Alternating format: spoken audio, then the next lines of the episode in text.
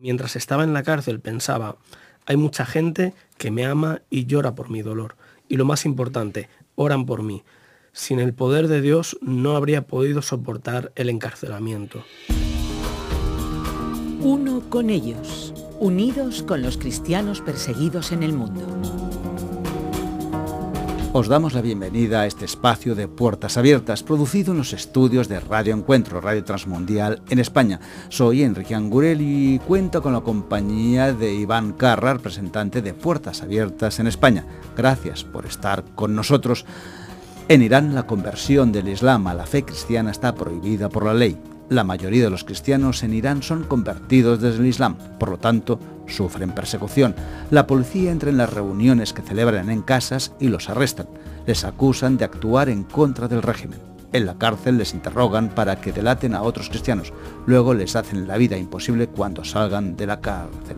Ali son cristianos iraníes y vamos a conocer un poco más sobre su situación.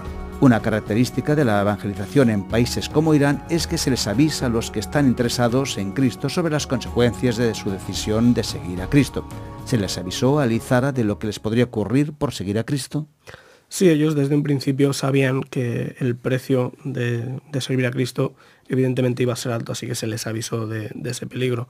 Eh, sabía que sus vidas cambiarían para siempre, pero también sabían que el beneficio superaba las dificultades eh, ya que eh, en el caso de Ali él quedó libre de las drogas y luego además pues siempre a partir de ese momento han tenido a Cristo en sus vidas.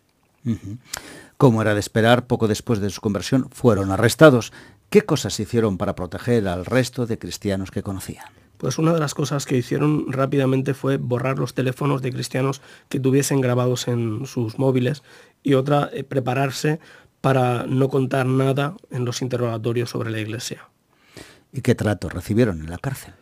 Pues en la, cárcel los interrogaron eh, con golpes y también los dejaron en celdas de aislamiento sin aseo. La verdad es que no estuvieron mucho tiempo en la cárcel, pero ¿qué trato recibieron fuera de la cárcel? Fuera de la cárcel estaban bajo presión continua, podían ser arrestados otra vez para ser interrogados, eh, expulsaron a sus hijos de la escuela también. Hicieron que fuera imposible ser contratados en ningún sitio, y su familia y sus amigos se volvieron en su contra. En tiempo tan difícil, ¿qué es lo que les sostuvo? ¿Qué es lo que les hizo seguir adelante? El saber que había cristianos que en todo momento estaban orando por ellos. Zara dijo que mientras estaba en la cárcel pensaba, hay mucha gente que me ama y llora por mi dolor. Y lo más importante, oran por mí. Sin el poder de Dios no habría podido soportar el encarcelamiento. También se les ha ayudado a salir de su país, de Irán, y se les dio atención postraumática para recuperarse de los efectos de los interrogatorios. ¿Y qué se puede hacer desde España para personas como el caso de Ali y Zara?